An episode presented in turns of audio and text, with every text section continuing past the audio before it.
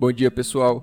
O Ibovespa segue subindo sem freio e ontem engatou a quarta alta consecutiva sem saber o que é fechar no negativo essa semana. A quinta-feira foi marcada por indicadores econômicos positivos aqui no Brasil e nos Estados Unidos.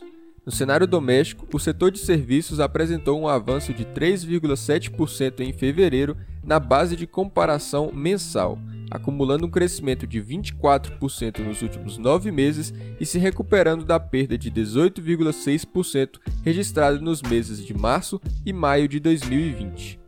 Já no país norte-americano, os pedidos de seguro-desemprego registraram na semana passada seu menor resultado da pandemia, com 576 mil reivindicações, enquanto as vendas no varejo avançaram 9,8% em março na comparação com fevereiro, uma vez que muitos cidadãos receberam os cheques de alívio do governo em 1.400 dólares. Hoje, os índices futuros de Wall Street também apresentam uma ligeira alta, com exceção do Nasdaq, que está praticamente estável. A Europa sobe mais forte e a Ásia também teve uma boa alta na madrugada.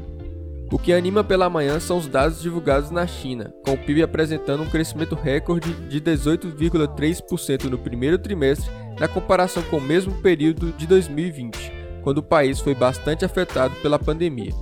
O crescimento na base trimestral foi mais moderado, em 0,6%.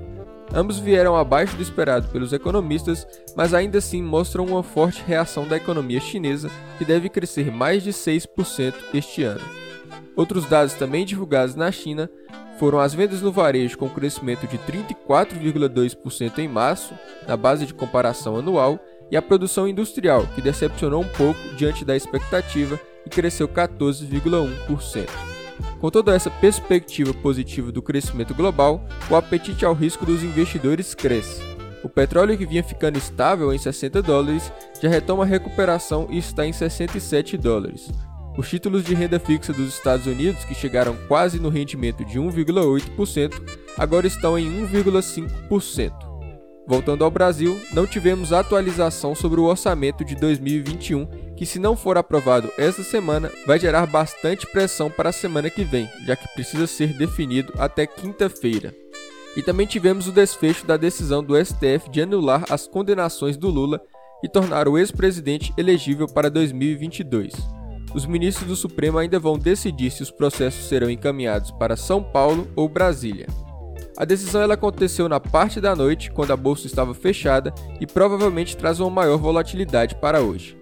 Não creio que muito forte, porque essa decisão já era esperada, e o que mais pesa, na minha opinião, para hoje é o fato da bolsa vir de uma sequência de alta e investidores poderem realizar lucros para passar o final de semana mais tranquilos.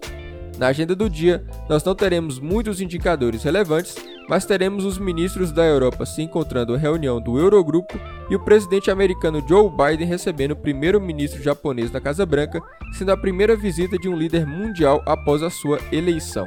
Para hoje é isso, uma ótima sexta-feira a todos.